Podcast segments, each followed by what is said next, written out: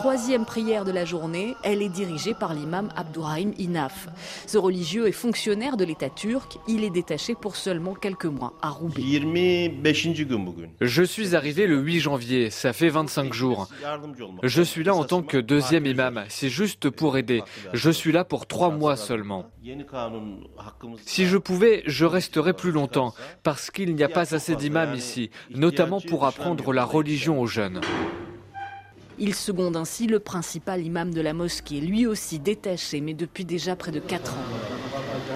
Il reste une soixantaine d'imams turcs payés par Ankara sur le territoire français. Le CCMTF, le comité de coordination des musulmans turcs de France, a donc moins de deux mois pour trouver une solution. Donc là, vous avez l'ouverture. À quelques centaines de mètres de là, son président, Ibrahim Alsi, travaille à l'avenir.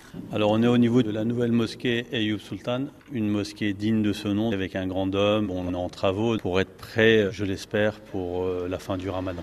Mais qui pour diriger le prêche dans cette mosquée flambant neuve Pour Ibrahim Elsi, la France, qui n'offre encore que très peu de formation, n'est pas prête à se passer de ces imams étrangers. On a quand même dans ces imams euh, ceux qui ont eu un apprentissage de la langue française, donc euh, ils connaissent un peu plus la culture française.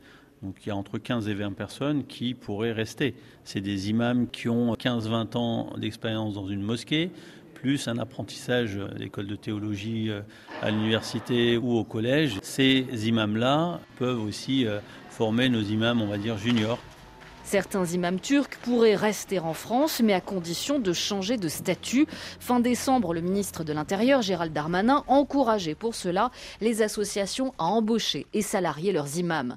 Mais toutes n'ont pas les moyens de payer un religieux à temps plein, à commencer par la mosquée d'Ibrahim Al-Si. Nos associations ne sont pas riches. C'est quasiment à 99% du bénévolat. On a juste l'imam qui est payé par euh, la Turquie qui veut bien aider, des associations vont avoir des soucis si du jour au lendemain on arrête ce financement-là. La Turquie est prête à payer, donc euh, pourquoi pas? Pour moi, euh, tant que c'est transparent, il n'y a pas de problème. Des imams qui continueraient donc à être payés par un État étranger, mais par le biais d'une association française.